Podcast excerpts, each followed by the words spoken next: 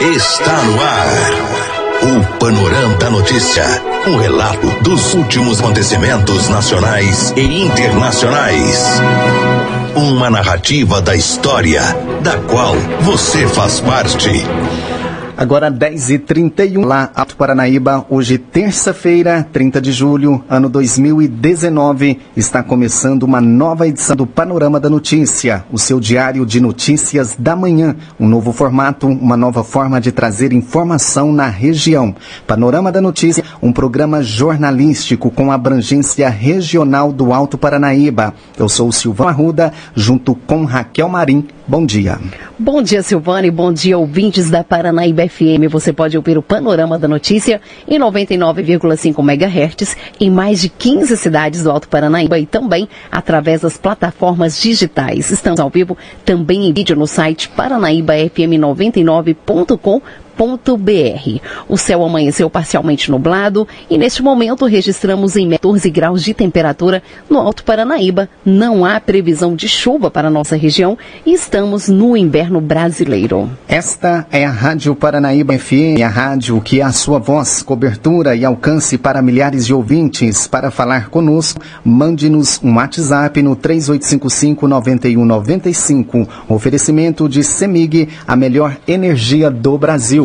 O nosso cumprimento é com a informação, o nosso compromisso né, é com a informação séria e imparcial. É o jornalismo da Paranaíba FM disponibilizando seu espaço aí a serviço da comunidade nesse país chamado Brasil. Mais um dia começando e é mais uma oportunidade de sermos ainda mais felizes. Você está na Rádio Paranaíba, a rádio que é a sua voz. Um ótimo dia.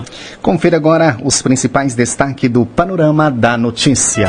Nesta edição do Panorama da Notícia, você vai saber que caminhoneiro morre e um homem fica ferido em acidente entre três veículos em Presidente Olegário. Motorista não vê quebra-molas e acaba batendo na traseira de outro veículo na BR-354 em Rio Paranaíba. Carga de agrotóxicos falsificados é apreendida pela Polícia Rodoviária Federal na BR-262. Agentes penitenciários apreendem celular e outros materiais dentro de cela na penitenciária de Carmo do Paranaíba. Tudo isso e muito mais aqui no Panorama da Notícia. A pessoa bem informada está à frente de seu tempo. Está no ar o Panorama da Notícia. Nesta edição. Agora 10h34, confira agora no Panorama da Notícia a principal informação dessa manhã. Acompanhe. A Polícia Militar Rodoviária registrou mais um acidente na BR-354 em Rio Paranaíba, de acordo com as informações. O fato aconteceu no último domingo, no quilômetro 316, quando um motorista de 19 anos, inabilitado em Toyota Corolla, bateu de um GM Astra ao não perceber um quebra-mola na via. Ainda de acordo com as informações, boletim de ocorrência, o condutor do Astra, de 47 anos, anos, relatou que reduziu a velocidade para passar pelo redutor e acabou sendo atingido pelo motorista do Corolla de 19 anos. Aos militares, o jovem disse que não viu o quebra-molas. Durante a fiscalização da documentação, ficou constatado que o condutor de 19 anos não tinha carteira nacional de habilitação, sendo o mesmo preso pelos militares. O proprietário do Corolla foi procurado, porém não foi localizado. O rapaz, que não teve a identidade revelada, assinou um termo de comparecimento foi liberado posteriormente. A polícia. Unidade. Agora, 10 horas 36 minutos, agentes penitenciários localizaram nesta segunda-feira, dia 29, na cela 5 do pavilhão da penitenciária Nossa Senhora do Carmo, aparelho celular, bateria, carregador e chips.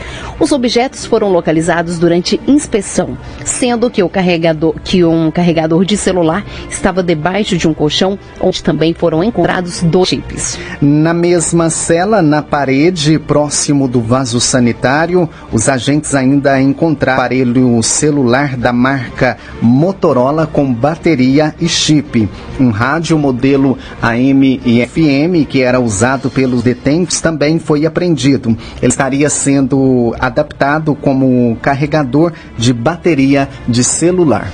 Em conversa com os detentos da cela sobre qual preço seria o responsável materiais, o detento Denis Braga de Oliveira, de 40 anos, assumiu ser o proprietário de objetos apreendidos. Com isso, o suspeito foi encaminhado juntamente com o material até a delegacia de polícia e entregue ao delegado de plantão. E 37 e atenção estudantes. Aberta a temporada de estágios em Minas. Camila Campos traz os detalhes.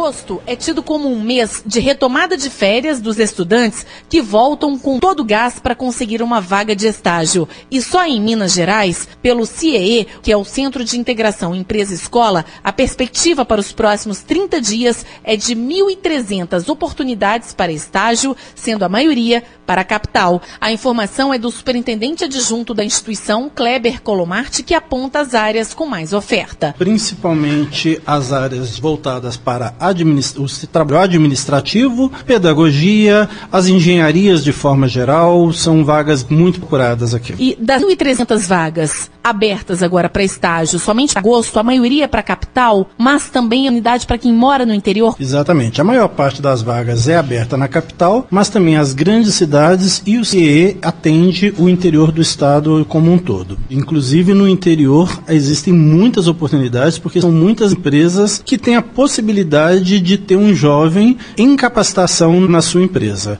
Então o caminho para esse jovem, principalmente, ele teria que, num primeiro momento, fazer um cadastro no nosso portal CIEMG www.org.br é, ou procurar uma das nossas unidades aqui na capital interior. Para ser estagiário tem de 16 anos, mas tem limite? A partir dos 16 anos, enquanto ele estiver estudando, ele pode estar fazendo o estágio. E quais são os critérios básicos para se conseguir um estágio? Considerando que o estagiário ele tem que estagiar dentro da área de formação dele, ele vai na empresa ele vai precisar ter um tutor que tenha a mesma formação para poder formar esse estagiário. Agora, em relação aos estudantes de forma geral, é de frisar que além daquilo que ele está estudando, ele tem que se capacitar, ele tem que fazer cursos fora, ele tem que se destacar dos concorrentes dele que vão ao estágio também. Repórter Camila Campos. 10 e 39 começa em agosto mobilização para que deputados federais entrem na briga por é, devolução dos recursos da Lei Candir. A reportagem é de Edilene Lopes. Depois do senador tucano Antônio Anastasia, o senador Rodrigo Pacheco do DEM aderiu à carta que será entregue no STF, cobrando que o governo federal pague a Minas os valores ditos com a Lei Candir, que isentou de ICMS produtos de exportação. Assembleia Legislativa, Governo de Minas, Tribunal de Contas do Estado e Tribunal de Justiça estão juntos no movimento e no mês que vem será iniciada a mobilização com os deputados, com o presidente da Assembleia Legislativa, Agostinho Patrão coordenador da bancada dos deputados federais em Brasília, de Andrade, vamos estar procurando cada um dos deputados federais para que Minas possa marchar unida, não só a Assembleia, Tribunal de Justiça, enfim, os demais órgãos do Estado, mas também senadores, deputados federais, para que nós possamos demonstrar ao Supremo Tribunal Federal a necessidade de Minas esses recursos. Afinal de contas, o próprio Supremo Tribunal Federal, já por decisão unânime, se mostrou favorável a que os estados possam é, ser restituídos da perda que tiveram com a Ouvimos o presidente da Assembleia Legislativa, deputado estadual Agostinho Patrus, repórter Lopes. 10h41, polícia encerra invém sobre denúncia de estupro envolvendo Neymar. Vamos à capital paulista com Paula Rangel. Depois de mais de dois meses de investigação, a Polícia de São Paulo decide não indiciar o jogador Neymar, que foi denunciado por estupro e agressão pela modelo Nájila Trindade. A delegada Juliana Lopes Busascos, da Sexta Delegacia de Defesa da Mulher, concluiu o inquérito depois da prorrogação autorizada pela Justiça e vai explicar as conclusões, com mais dois delegados numa coletiva marcada para as 11 da manhã. O resultado vai ser encaminhado ao Ministério Público de São Paulo, que pode pedir arquivamento, solicitar novas diligências ou mesmo denunciar o jogador. Duas promotoras acompanharam parte da investigação. A modelo disse que foi agredida e estuprada durante o encontro dos dois no dia 13 de maio, num hotel em Paris.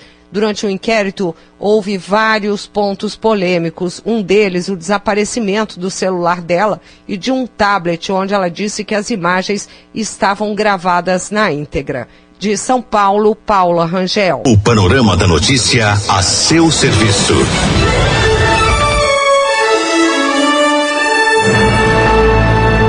Após um pequeno intervalo, novas notícias.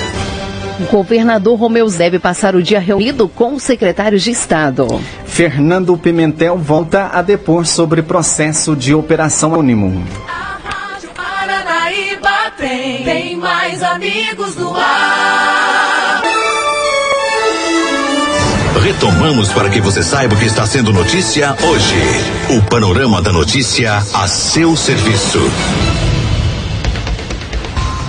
10h45 e a Prefeitura Municipal de Rio Paranaíba torna público que fará realizar os seguintes procedimentos licitatórios. Pregão presencial número 029-2019, objeto registro de preços para reaquisição e instalação de materiais de vidraçaria e forros em PVC diversos. Abertura 6 de agosto, às 12 horas e 30 minutos. Tomada de preço número 01 barra 2019. O objeto é contratação de empresa de engenharia ou arquitetura e urbanismo para construção de muros de contenção e fechamento de, da Academia UBS São Francisco. abertura dia 9 de 8 de 2019 às 12 horas e 30 minutos. Tomada de preços número 002 barra 2019 FMS objeto contratação de empresa de engenharia ou arquitetura Arquitetura e Urbanismo para a terceira etapa da ampliação e reforma da Unidade Básica de Saúde UBS São Francisco. Abertura 9 de agosto, às 15 horas. Outras informações podem ser obtidas através do e-mail licitação é, rioparanaíba arroba gmail.com repetindo licitação rioparanaíba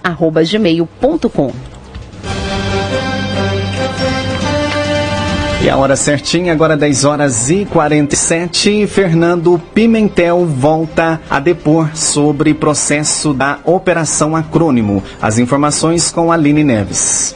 O ex-governador Fernando Pimentel e o empresário Benedito Rodrigues de Oliveira Neto, o Bené, vão ser interrogados hoje no Fórum Lafayette, em Belo Horizonte, em processo de desdobramento da Operação Acrônimo. Fernando Pimentel é suspeito de omitir receitas e despesas na prestação de contas de campanha ao governo do estado em 2014, o chamado Caixa 2. Segundo as investigações, os crimes teriam sido cometidos enquanto Pimentel era ministro da Indústria, Comércio Exterior e Serviços no governo de Dilma Rousseff. Além dele, outras quatro pessoas são acusadas na ação por suposto envolvimento em emissão de notas fiscais falsas para lavar dinheiro de propina. Uma delas é Benedito Oliveira. O ex-governador é acusado de ter utilizado os serviços de uma gráfica de Bené durante a campanha eleitoral sem a devida declaração dos valores. Ele ainda teria recebido vantagens indevidas. Em delação premiada, o empresário diz que o ex-governador de Minas cobrou 5 milhões de reais em propina do grupo JHSF, responsável pelo aeroporto Catarina, em São Roque, na região metropolitana de São Paulo. O valor teria sido usado como compensação pelo lobby que Pimentel fez para que o grupo pudesse operar no aeroporto. A delação de Bené afirma ainda que a JHSF pagou Caixa 2 de campanha, simulando um contrato com o Vox Populi. A ação que tramitava no Superior Tribunal de Justiça foi remetida para a Justiça Eleitoral de Minas. Em março deste ano, o ex-governador se tornou réu no processo. De acordo com o advogado de Fernando Pimentel, Eugênio Pacelli, o Ministério Público não provou nada porque não tinha nada para provar. Repórter Aline Neves. E o governador Romeu Zema deve passar o dia reunido com os secretários de Estado. Voltamos com Edilene Lopes. Depois de passar a segunda-feira em Diamantino, o governador Romeu Zema participa na manhã desta terça-feira de evento do programa Transforma Minas na cidade administrativa que selecionou profissionais para a área de gestão do Estado. Em Diamantina, Zema discutiu o plano de conservação dinâmica ao sistema agrícola tradicional dos apanhadores de flores sempre vivas e inaugurou o caminhão de atendimento do programa Oficina e itinerante de ortopedia e se reuniu com prefeitos da região. Faço questão de, em todas as regiões que visito, de assentar para escutar os prefeitos. A minha forma de fazer gestão sempre foi escutando. Ninguém é gênio que saiba tudo. Escutando conhecendo os problemas de cada região, de cada cidade, é que nós vamos tomar as melhores decisões para o estado de Minas. O governador afirmou que o estado vai trabalhar para divulgar o turismo em Minas. A declaração foi dada logo após a inauguração de um serviço itinerante de ortopedia. Zema estava acompanhado do secretário de Saúde, Carlos Eduardo Amaral. Tivemos o prazer hoje de deixar entregue aqui também é, um caminhão que vai percorrer toda a região do Vale do Mucuri, Jequitinhonha e, se possível, até outras também,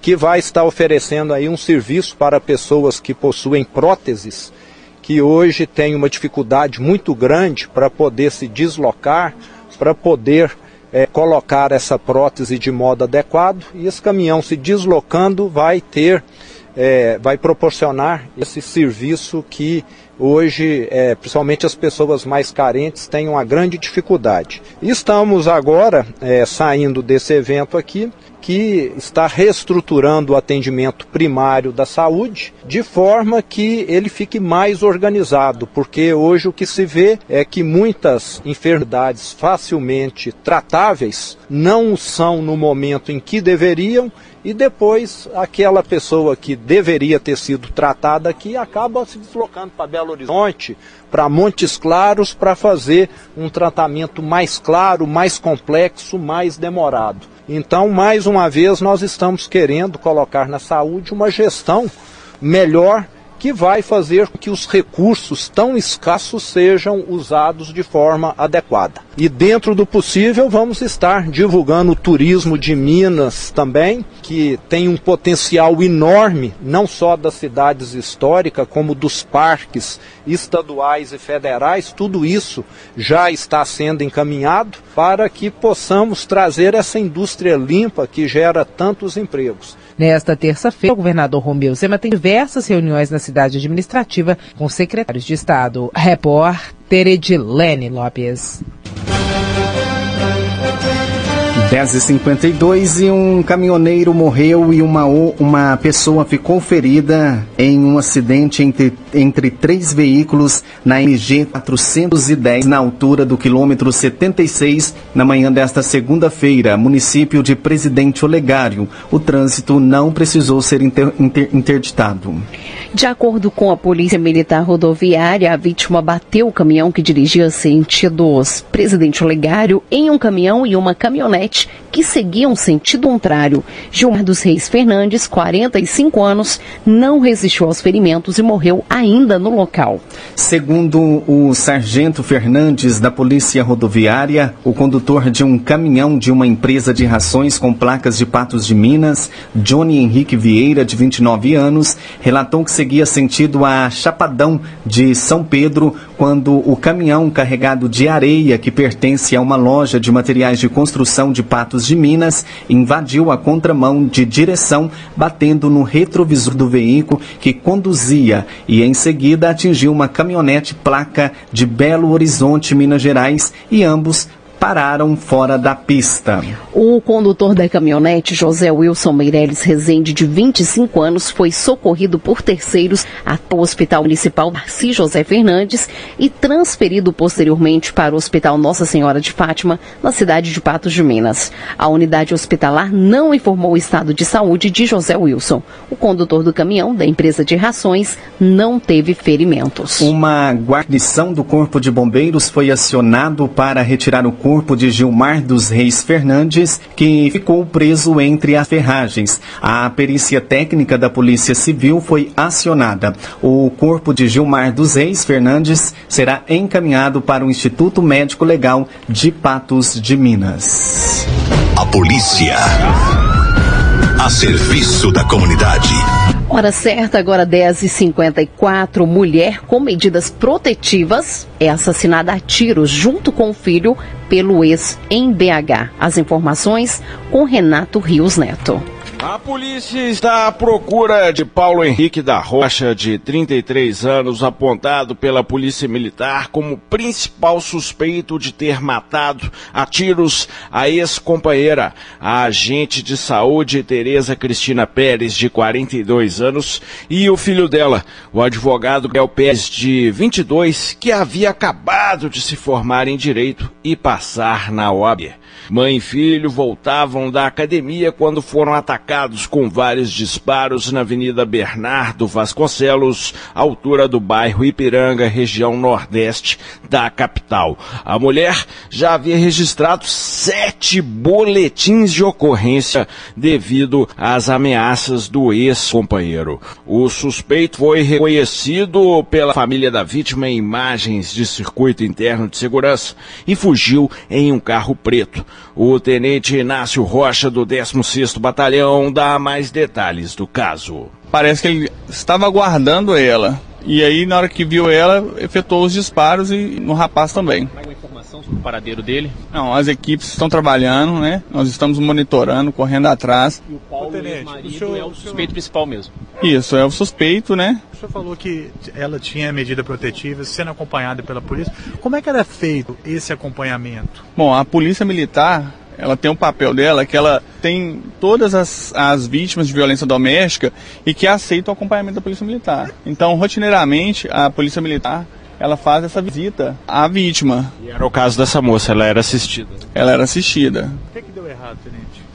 Não, não é o que deu errado, né? A gente procura fazer sempre o nosso trabalho da melhor maneira possível, né? Atender as demandas da, das mulheres na proteção, né? Da violência doméstica. Porém, não tem como ficar 24 horas. Maria Solange Pérez, mãe de Tereza e avó de Gabriel, indignada, conversou com a nossa reportagem. Fez acompanhamento com a polícia militar, que eles têm um grupo que faz acompanhamento, né? Sabe? Tinha várias medidas. Sete medidas protetivas, moço. Sete medidas. Mas não adianta. Porque às vezes que ele foi lá em casa agredir minha filha lá na porta, na rua, foram três vezes. As três vezes foram chamadas a polícia e nada foi feito. A gente só é citada quando morre. Quando tá jogado no asfalto assim, ó. Porque antes que podia ser feita alguma coisa em relação a. para protegê-la, não foi feito. Resolveu nada. Minha filha lá, meu neto lá. ó. Coração. Eu tô sozinha, moço. Eram meus dois companheiros. Hugo Pérez de Almeida, irmão de Tereza e tio de Gabriel, muito indignado também desabafou com nossa reportagem e conta que o suspeito há poucos meses vazou fotos íntimas da vítima e que fazia da vida dela um verdadeiro inferno. Fotos de minha irmã nua na internet, anunciando a casa da minha mãe como endereço de prostíbulo, como o telefone dela, telefone de garota de programa, colocou fotos nela que é as páginas de internet fake ela, fotos íntimas dela. Então, total idiota, né? É covarde, né? Homem não faz esse tipo de coisa, não? Repórter Renato Rios Neto. 10 e 58 declarações de Bolsonaro provoca ainda mais manifestações de protesto. Vamos a Brasília com Larissa Arantes. A declaração de Bolsonaro gerou reações e repercutiu ao longo de todo o dia de ontem. O partido PSOL protocolou uma representação contra Bolsonaro na Procuradoria-Geral da República. Diversas entidades também se manifestaram sobre o caso. A Federação Nacional dos Jornalistas repudiou a afirmação de Bolsonaro reparação pública. Entidades representativas de outras áreas também divulgaram nota. O Conselho Federal de Economia também repudiou o que foi dito pelo presidente e lembrou que, abre aspas, não são recentes as manifestações de Jair Bolsonaro favoráveis à ditadura militar, fecha aspas. De Brasília, Larissa Arantes. Agora, o cenário político na visão de Carlos Lindenberg. Olha, eu ainda não sei porque o presidente Bolsonaro gosta tanto de comprar uma briga, a maioria de graça. Parece que o presidente gosta da polêmica, vive dela e nela sobrevive. Sem polêmica, talvez não sobrevivesse politicamente. Desde deputado, Bolsonaro é assim. E assim foi até chegar à presidência da República, onde continua polemizando por qualquer razão, ainda que sob pena de uma hora dessa ser enquadrado aí na lei de responsabilidade.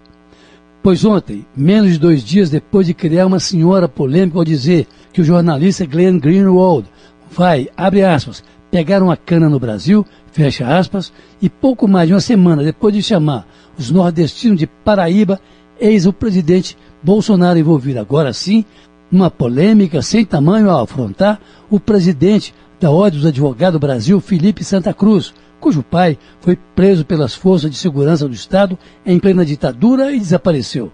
Pois Bolsonaro disse ontem que se o presidente da OAB quiser saber como o pai dele desapareceu, ele conta. A maneira afrontosa e jocosa ao mesmo tempo como Bolsonaro tratou o assunto levantou uma onda de indignação até mesmo entre partidários do presidente. O governador João Dória de São Paulo, por exemplo, criticou o presidente Bolsonaro com firmeza e disse que ele foi feliz ao dizer que poderá contar ao presidente do AB como o pai dele sumiu. Segundo Bolsonaro, o pai de Felipe Cruz foi assassinado na década de 70 pelas próprias forças de esquerda, contrariando assim, no entanto, documentos levantados pela Comissão da Verdade, segundo a qual Fernando Augusto de Santa Cruz Oliveira foi preso pelos militares em 1974, quando o presidente da OAB tinha dois anos e nunca mais foi visto. Mas em 2011, o então deputado Bolsonaro disse que o pai do presidente da OAB morreu numa festa de carnaval. Resultado: depois de receber manifestação das sessões de ordem de todo o Brasil e da própria OAB, além de outras manifestações, Felipe Santa Cruz vai entrar com uma ação contra o presidente do Supremo Tribunal Federal para esclarecimento sobre as informações que Bolsonaro diz ter sobre a morte ou desaparecimento de seu pai. Toda essa confusão e os partidários do presidente saem em sua defesa também, claro, porque Bolsonaro voltou a questionar ontem o papel do AB na defesa dos advogados de Adélio Bispo, o autor da facada, no então candidato Jair Bolsonaro. A OAB impediu, usando as prerrogativas dos advogados, que a defesa do presidente pudesse quebrar o sigilo telefônico dos advogados de Adélio, afinal considerado inimputável pela justiça. A fala do presidente causou tanta repercussão que o jurista Miguel Reale Júnior, que assinou o pedido de impeachment da ex-presidente Dilma, defendeu ontem a interdição do presidente e não o seu impedimento, por se tratar, abre aspas, de um caso de insanidade. Fecha aspas. Caso Lindenberg. Você caminhou conosco pelo panorama da notícia. O conhecimento dos fatos faz de você um cidadão ativo. Semig, a melhor energia do Brasil. Agora 11 e 2 e este foi o Panorama da Notícia, edição de número 1, nesta terça-feira, 30 de julho, ano 2019. Apresentação de Silvana Arruda e Raquel Marim. Panorama da Notícia é uma produção do Departamento de Jornalismo da Paranaíba FM. Reveja e escute novamente no seu computador e smartphone. Em instante, o nosso vídeo ficará disponível em áudio e em vídeo no site paranaíbafm99.com. O Panorama da Notícia é multiplataforma. Além do site, você encontra este programa disponível também no YouTube e no podcast do Spotify. Agradecemos o carinho da sua audiência e continue com a programação da Paranaíba FM. A seguir tem um giro pelo meio artístico. Mais informações ao decorrer do dia em nossa programação ou em nosso site. Fiquem com Deus. Bom dia, Alto Paranaíba.